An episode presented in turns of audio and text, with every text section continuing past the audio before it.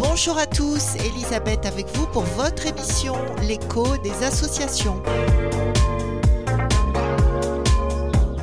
Notre invité aujourd'hui, Jean-Marc Gansil, représentant de Globis Réunion. Bonjour Monsieur Gansil. Bonjour. Vous êtes une ONG dédiée à la protection des cétacés de la Réunion et de l'océan Indien.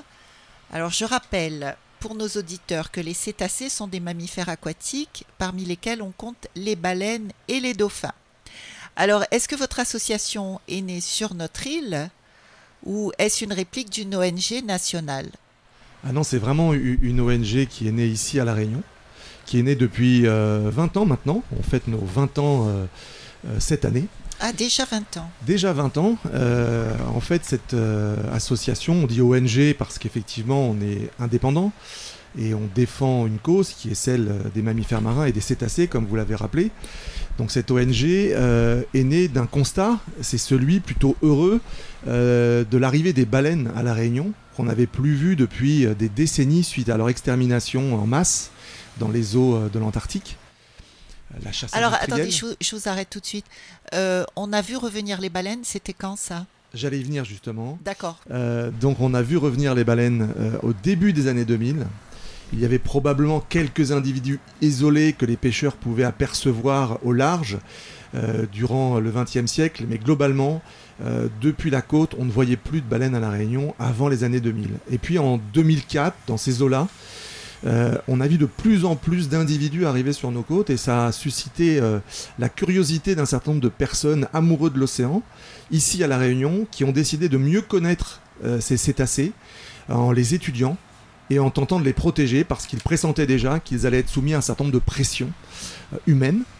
Et ils se sont constitués en association pour étudier ces animaux et mettre en place des mesures de sauvegarde. Alors tout ça s'est fait dans le temps. Aujourd'hui, euh, l'association Globis est très professionnelle au sens où elle embauche des salariés qui ont une qualification et une compétence dans ce domaine-là et qui œuvrent à faire en sorte que l'objet de l'association soit maintenu et, développé au fil des années. Justement, c'est ça que je voulais vous demander également.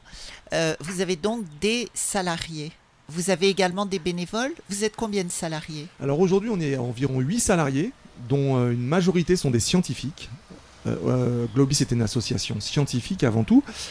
Mais on compte aussi un grand nombre de bénévoles. Je crois qu'on est l'une des associations naturalistes qui en compte le plus à La Réunion, puisqu'on en a entre 300 et 400 chaque année, qui se mobilisent à nos côtés, notamment, mais pas que, pour deux types d'activités.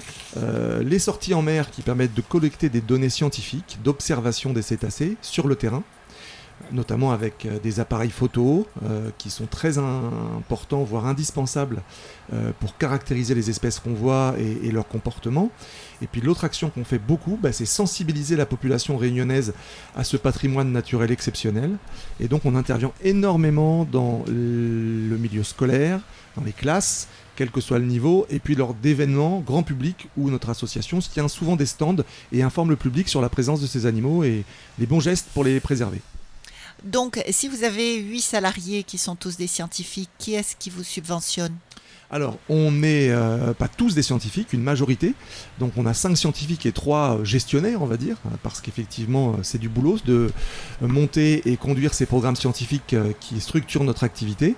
Et notre financement se fait à deux tiers par des fonds publics, européens, d'État, de la région, voire du département, j'espère, je croise les doigts pour notamment des actions de sensibilisation à venir. Ça s'est déjà fait avec le département? Ce sera la première fois? C'est en cours. Euh, on a déjà des relations avec le département sur certains sujets, mais on développe des projets de sensibilisation, notamment vers les collèges, sur toute l'île, qui pourraient justifier leur euh, participation à nos côtés.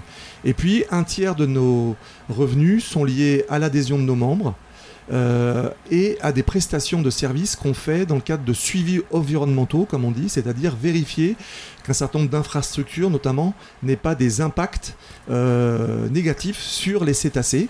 Euh, la loi est assez stricte sur le sujet et nous, on veille à ce qu'elle soit bien respectée, justement, en étant présent sur le terrain, en vérifiant notamment, lors des travaux sous-marins, que les seuils de dangerosité de pollution sonore ne soient pas atteints. Donc la, loi pour les cétacés, euh, c'est nouveau ou comment ça se passe? Bah, Disons qu'elle évolue depuis maintenant plusieurs années pour prendre en compte les besoins de ces animaux et la, leur nécessité vitale, et puis euh, l'interdépendance que nous avons avec eux. Il faut bien euh, se rendre compte que sur une planète où il n'y aurait pas cette biodiversité foisonnante, eh bien nous les humains, nous n'aurions pas non plus tous les services écosystémiques, comme on dit, tous les agréments qui nous permettent d'avoir une eau pure, un air sain, un environnement vivable et habitable. Donc euh, tout ça, c'est une grande maille, un, grand, une grande, euh, un grand filet du vivant, si j'ose dire, dans lequel nous sommes enchevêtrés avec les animaux. Et on veille à ce qu'effectivement, euh, ils se portent aussi bien que nous, si possible, et que nos activités ne leur portent pas préjudice. Et la loi, à certains égards, ben, prévoit des dispositions qui font qu'on ne peut pas faire n'importe quoi, notamment par exemple en ce qui concerne les travaux dont je viens de parler, ou l'observation touristique qui est en forte croissance. Oui trop s'approcher des, des, baleines, par exemple, quand elles passent C'est un exemple, oui. On en parle beaucoup lors de la saison baleine, euh, lorsqu'elle arrive euh, vers juin-juillet. Vous pouvez nous rappeler la saison des baleines? Oui, bah, c'est chaque hiver austral. Hein, de juin à octobre, on a généralement euh, des baleines qui commencent à être présentes sur nos côtes, de plus en plus nombreux. Généralement, le pic, c'est le mois d'août. Pourquoi elles sont présentes? Tout simplement parce que la Réunion et plus globalement les zones tropicales sont des sites de reproduction et de mise bas. Donc les baleines viennent pour se reproduire, pour trouver un partenaire euh, et euh, pour mettre bas leurs petits. Euh, donc elles sont présentes dans des eaux peu profondes, là où elles sont généralement plus au calme, où elles peuvent mieux se défendre des prédateurs éventuels et où les conditions, notamment de température, sont favorables à la mise bas de leurs petits. Beaucoup de gens ont, dit que, en fait, depuis quelques années, avec cette crise requin, on n'a plus de baleines. Qu'est-ce que vous en pensez? Non, il n'y a aucun lien entre les deux. Euh, puisque ce sont des phénomènes qui sont très distincts. Euh, les baleines, elles ont. Euh, Leurs petits n'étaient pas attaqués par les requins à la période rouge, on va dire, des non, requins Non, pas du tout. Non, non, en tout cas, on l'a pas du tout pu le constater, nous, depuis 20 ans. Hein. Pas d'attaque de baleineaux par des requins sur la Réunion. Ça s'est jamais vu. ça existe, évidemment, parce que certains requins, mais c'est plutôt d'ailleurs les orques qui prédatent les, les baleineaux, et ça se fait dans les dans les eaux australes très froides, généralement pas du tout à la Réunion. Hein. Donc lorsqu'elles sont ici, elles sont au calme, et c'est justement la raison pour laquelle nos activités humaines euh, devraient veiller à ne pas trop les perturber parce qu'elles ont besoin de cette quiétude pendant cette phase un peu délicate où, euh, bah, comme nous, les humains, on, aime euh, euh, accoucher dans des conditions de, calme les plus, les plus fortes possibles. Alors, comment vous expliquez qu'on ait eu moins de baleines? Alors, ça, c'est des phénomènes qu'on essaye effectivement de comprendre et qui sont encore très complexes à décrypter. Chaque année est différente. Depuis 2004, on a de plus en plus de baleines et la tendance, elle est à la hausse, mais chaque année est très différente avec des années qui sont très fastes. On pense notamment à 2017, 2018 avec des années records, près de 300 baleines autour de la Réunion, ou des années catastrophiques comme euh, l'année dernière avec seulement 10 individus. Euh, chaque année étant différente. Donc on essaye de comprendre ces variations euh, interannuelles, comme on dit dans notre jargon, et on pense qu'il y a un lien entre la capacité des baleines à se nourrir en Antarctique, c'est là où elles ont le krill, c'est-à-dire le, le, plancton dont elles se nourrissent en masse, et leur capacité à avoir suffisamment d'énergie pour migrer vers les zones tropicales lorsqu'elles vont se reproduire et mettre bas. Voilà. Est-ce que ça voudrait dire qu'il y a moins de krill dans les eaux froides? Ce qu'on essaie d'analyser, c'est les périodes où il y a moins de krill, il semblerait y avoir une corrélation avec euh, une moindre présence dans les eaux euh, tropicales. Voilà. Donc on étudie ça avec des modèles un peu statistiques, un peu complexes, mais on a pu mettre à jour cette, euh, ce lien de causalité dont on essaye d'approfondir la, la validité euh, avec tout un tas de, on va dire, de variables qui peuvent influer sur, euh, sur ce schéma. Et notamment cette année, si euh, notre modèle statistique s'était avéré totalement juste, on aurait dû avoir une plutôt bonne saison. Or, elle a été catastrophique, donc notre modèle n'est pas encore tout à fait fiable. Qu'est-ce que vous pouvez nous dire du fait qu'au Japon, ils ont repris la chasse à la baleine? Est-ce que c'est pas une des raisons aussi? Absolument pas. C'est même une très bonne nouvelle. Comment ça, c'est une bonne nouvelle? Non, la, bonne nouvelle, c'est que le Japon a quitté l'hémisphère sud. Parce qu'avant, cette chasse, elle s'opérait dans les eaux antarctiques, donc elle pouvait toucher des baleines qui sont susceptibles de venir à la Réunion. Or, depuis 2019, euh, le Japon a quitté l'hémisphère sud et ne pratique plus aucune chasse à la baleine euh, dans, dans l'Antarctique. Euh, donc c'est là où je dis que c'est une très bonne nouvelle. D'ailleurs, depuis 2019, il n'y a plus aucune chasse qui se pratique euh, du fait du départ des, Japonais dans l'hémisphère sud. C'est un sanctuaire de fête et on n'a plus à déplorer de chasse de baleines à cet endroit-là. Donc, Mais il la chasse ailleurs Par contre, en fait, le Japon pratiquait cette chasse industrielle en Antarctique sous prétexte de chasse scientifique, parce qu'il s'immisçait dans une faille de la Commission baleinière internationale qui régule cette activité, en prétendant poursuivre des études scientifiques c'était une hypocrisie dont, on, a, dont tout le monde connaissait euh, euh, la réalité, mais bon, elle, tenait pendant plusieurs années, euh, elle a été mise à jour, donc le Japon finalement n'a pas pu tenir cette hypocrisie plus longtemps, et ils ont décidé d'annoncer la reprise de la chasse commerciale, mais celle-ci, compte tenu des règlements internationaux, ne peut plus se faire que dans leurs eaux territoriales. Donc en fait, ils ne chassent que dans leurs eaux territoriales et un faible nombre de baleines. Donc en fait, on est plutôt dans une bonne dynamique. On espère évidemment qu'ils vont arrêter définitivement de le faire, mais il y a des motifs traditionnels qui font perdurer cette activité. Mais en tout cas, elle elle n'existe plus dans l'hémisphère sud, donc pour nous c'est une excellente nouvelle. Que, vous savez s'il continue à chasser le dauphin? Parce qu'il y avait eu un gros oui, scandale euh, là-dessus. il continue à Taiji, dans la baie euh, bien connue. Euh, chaque année, il y a des prises de dauphins qui sont plus ou moins nombreuses et qui visent à la fois à la consommation, mais également à approvisionner des delphinariums en individus qui vont malheureusement y être tenus en captivité. Ça reste marginal. Il n'y a plus que on va dire, euh, quatre types d'acteurs qui chassent la baleine euh, dans le monde. Le Japon, on vient d'en parler, la Norvège, euh, l'Islande et il y a également quelques peuples autochtones qui pratiquent cette chasse traditionnelle à la baleine aux îles Saint-Vincent, à la Barbade, en Russie, aux États-Unis. À la Barbade? Oui, il y, a effectivement je crois là-bas euh, des, autres, des peuples qui par tradition continuent à, chasser la baleine. Mais c'est Ils la trouvent où la baleine? Il faut qu'ils aillent dans des eaux plus froides parce que... Non, parce qu'ils chassent pendant des périodes de migration. Mais ce sont des pratiques qui tendent vraiment à, à, disparaître. et on peut estimer que d'ici 10-15 ans, euh, on, on en aura fini avec ces pratiques d'un autre âge. Radio Sud Plus, Radio Sud Plus, la sensation. Les baleines, euh, pour ce qui est des baleines à bosse qui nous concernent, on est plutôt sur, euh, comme je dis souvent, une belle histoire puisque les populations se reconstituent. Elles sont de plus en plus nombreuses. Euh, on avait quelques milliers de baleines à bosse dans les années 80 lorsqu'on a annoncé la fin de la chasse industrielle avec ce moratoire mondial à la chasse qui, qui a été mis en place par un maximum de pays mondiaux.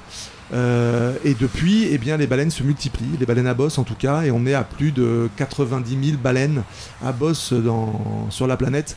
Donc les populations se sont multipliées, pas encore au niveau de leur euh, euh, niveau pré-industriel avant la chasse, mais on est là sur le, bon, aussi la, bonne tendance. Alors c'est vrai pour les baleines à bosse, c'est pas vrai peut-être d'autres espèces comme par exemple les baleines grises ou les baleines bleues, mais en tout cas pour les baleines à bosse, elles sont de plus en plus nombreuses et c'est une excellente nouvelle. Oui, et les baleines à bosse, c'est celles qu'on voit autour de nos côtes ou oui, il est arrivé C'est principalement celles que l'on voit lors des migrations, hein, les celles autres, voit pendant baleines bleues Baleine bleue, on en a vu une pour la première fois il y a un mois ici à La Réunion, ça a été historique. On savait qu'elle était présente, mais on n'avait pas encore pu l'observer, donc c'est fait maintenant depuis un mois. On a pu observer une baleine bleue pygmée, comme on l'appelle. C'est quand même un animal qui fait euh, pratiquement 24-25 euh, mètres, hein, c'est énorme. Ah et on a pu le voir de nos yeux vus. On l'avait entendu par euh, des enregistrements acoustiques sous-marins, mais on n'avait pas encore eu l'occasion de le voir. Donc maintenant, c'est chose faite. Il y a 24 espèces de cétacés qu'on peut voir autour de la Réunion. On a fait l'inventaire. Oui, ce qui est beaucoup, je suppose. Ce qui fait de la Réunion un des hotspots, comme on dit, un haut lieu de biodiversité euh, de mégafaune marine, dont on peut être à la fois heureux et fier parce que c'est une chance de pouvoir bah, les côtoyer ici près de côtes. Est-ce que vous pensez que c'est dû à votre action depuis 20 ans? Certainement. Bon, non, on n'aura pas cet orgueil-là. Je pense qu'on contribue à faire connaître et à faire apprécier ces animaux. Euh, de là à, s'en attribuer le mérite, ça serait excessif. Euh, par contre, le fait de sensibiliser la population à cette merveille, à ces merveilles, pardon, à ce, patrimoine naturel exceptionnel, à mettre en place des mesures pour éviter qu'elles soient euh, perturbées davantage qu'elles ne le sont par les activités humaines, oui, je pense que là, on a un rôle et il doit s'amplifier parce que bah, ces, menaces humaines, elles, malheureusement, elles se multiplient et peuvent à terme porter préjudice à ces animaux, notamment à ceux qui sont résidents toute l'année ici quelques populations de, dauphins sont présentes toute l'année et subissent euh, une observation qui est continuelle. Quand vous parlez des résidents, vous avez dit les dauphins ou les baleines?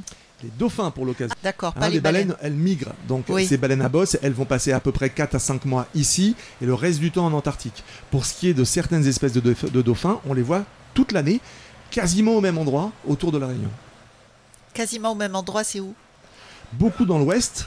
euh, certaines populations euh, sont vraiment visibles au large de l'Ermitage ou dans la euh, baie de Saint-Paul.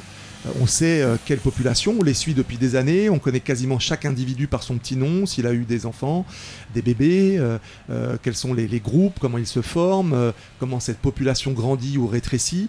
Voilà, ça, ça fait partie aussi du suivi et de la, de la, des plans de conservation qu'on met en place pour faire en sorte que ces espèces, je dirais, soient Protégé. choyées, protégées et en tout cas Et- suivies dans le temps. Et alors, comment vous expliquez que aussi bien les baleines que les dauphins, c'est toujours côté ouest et pas côté est de l'île Alors, euh, à la fois pour des raisons euh, physiques, bathymétriques, euh, sur le côté ouest, on a des profondeurs moins importantes, ou en tout cas des plateaux qui sont plus favorables pour l'habitat de ces espèces, notamment pour on va dire, le calme de certaines ou, le nourrissage d'autres. Euh, et puis aussi pour des raisons, euh, on va dire, qui sont liées à la météo, puisque pour nous, observer les cétacés du côté est, c'est beaucoup plus compliqué. Donc on a beaucoup moins de données. On sait qu'ils sont présents également, mais on sait que quoi qu'il en soit, ils sont plus nombreux et plus denses en population euh, sur la côte ouest pour des raisons qui sont liées à la nature, je dirais, de nos côtes à cet endroit-là. Alors, quand vous parlez d'observation, comment ça se passe la journée d'un d'un globis people, on va dire, D'un globicien. Bah, d'un cas, globicien Ça dépend des programmes scientifiques qui nous animent. Pardon. Ils sont différents chaque année. On a des programmes qui se basent sur différents types de méthodes scientifiques, que ce soit l'observation visuelle, que ce soit l'acoustique, on enregistre les vocalisations de cétacés, que ce soit par exemple du suivi satellitaire qui nécessite de poser des balises Argos sur des animaux, que ce soit aussi des méthodes génétiques qui nous permettent de, suivre, euh, je dirais, euh, l'arbre généalogique de certains individus. Donc tout ça nécessite des moyens, une présence en mer, euh, le soutien plus ou moins fort de bénévoles. Et donc, en fonction de ces programmes, on est plus ou moins présent sur le terrain, plus ou moins présent à certains endroits de l'océan, en côtier, en large, euh, toute la journée, toute la saison, ou euh, à des moments plus euh, périodiques. Voilà. Donc, on est, quoi qu'il en soit, très souvent sur l'eau. On fait entre 200 et 300 sorties chaque année.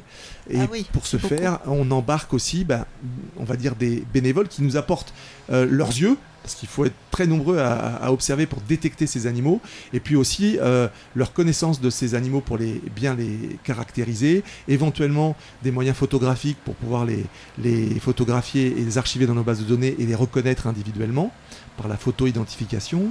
Euh, voilà, donc on a euh, diffère- différents programmes euh, ici sur Terre auprès des populations réunionnaises pour les informer sur ce patrimoine et leur important. faire comprendre Oui. euh, bah, les besoins vitaux qu'ils ont, mais aussi euh, la nature de, de leurs euh, activités ici à La Réunion. C'est sûr qu'on protège mieux ce qu'on connaît et surtout on en a moins peur. C'est tout à fait ça.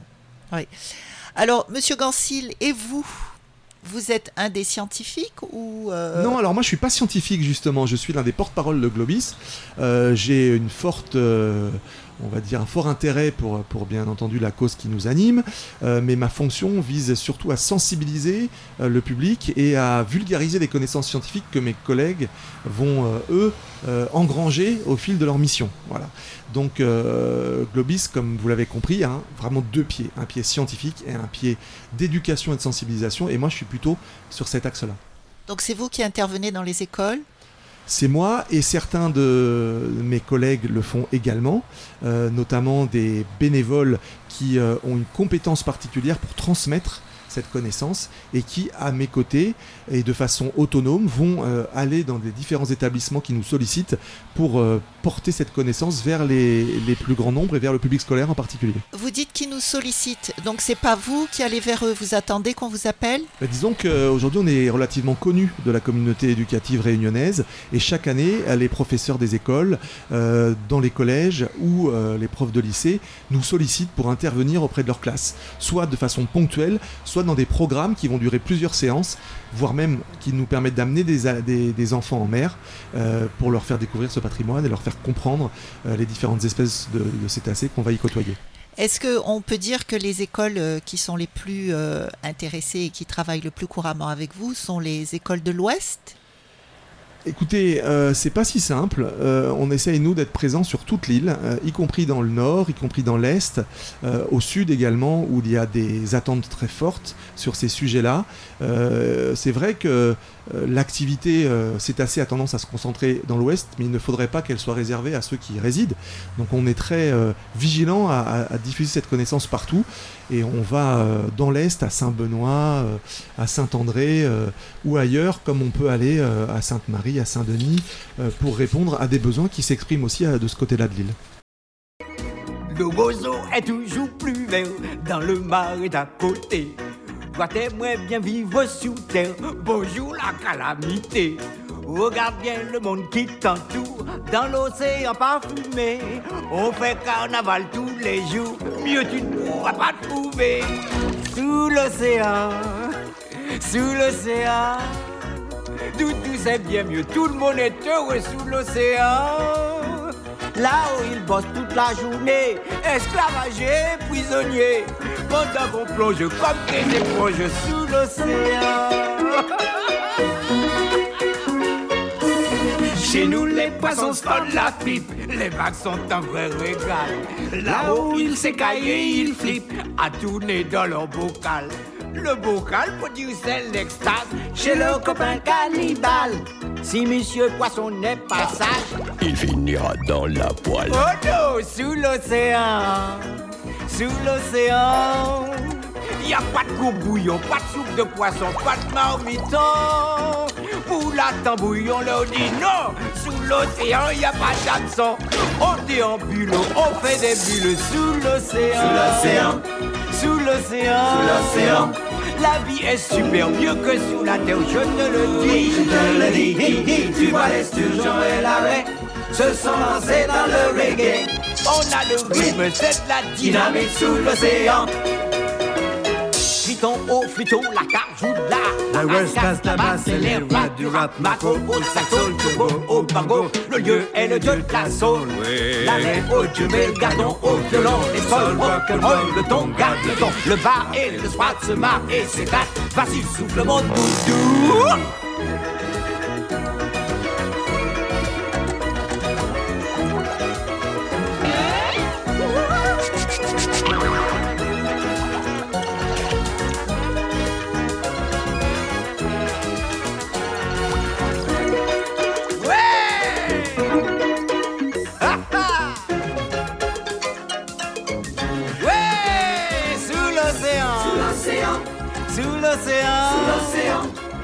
Quand la sardine begin de begin, ça balance à swing. Ils ont le sable, ça c'est certain. Nous le jazz band et les copains. On a les trim glam pour faire une gym jam sous l'océan. les limaces des au rythme d'enfer sous l'océan. Et les bigorneaux pour donner le tempo, c'est frénétique, c'est fantastique. On est en faut que ça balance sous l'océan.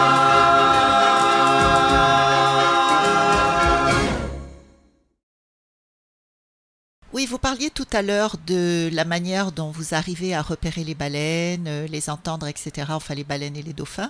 Et vous avez parlé des satellites. Alors, qu'est-ce que vous pensez de la généralisation de la 5G Parce qu'on sait que sur les côtes euh, du monde entier, en particulier en, Amérique du Nord, je dirais, il y a des, des, des, des- des baleines qui s'échouent par milliers sur les plages, des dauphins, des dauphins et des baleines en particulier. Est-ce que vous avez entendu parler de ça? Alors, euh, les échouages de masse, on, on- on les connaît, on les suit. Dans la communauté scientifique, il y a beaucoup d'échanges sur ces sujets-là.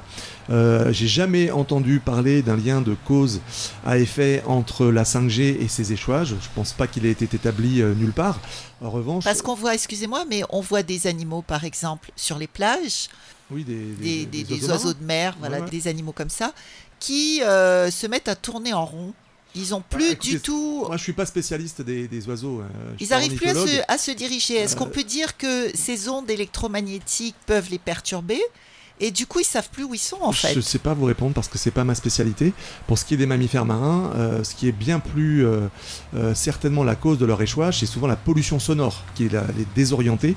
Et les sources de pollution sonore sont nombreuses. Ça peut être les travaux, les prospections sismiques, des explosions sous-marines et tout un tas de bruits qui se multiplient malheureusement dans les océans et qui vont désorienter des animaux qui ont absolument besoin de cette faculté, de ce sens qu'est l'ouïe pour se mouvoir, se déplacer, s'orienter, communiquer entre eux. Donc généralement, euh, les causes établies, avérées et scientifiquement prouvées de ces échouages sont le plus souvent liées à ces pollutions euh, sonores et donc euh, très loin de la 5G dont vous parlez. Maintenant, euh, ça peut avoir un impact sur les oiseaux, je ne sais pas. Radio Sud Plus. Radio Sud Plus. La sensation. Alors, un éléphant de mer a récemment fait les gros titres des journaux et autres médias de l'île. Qu'est-ce que vous pourriez nous dire à ce sujet?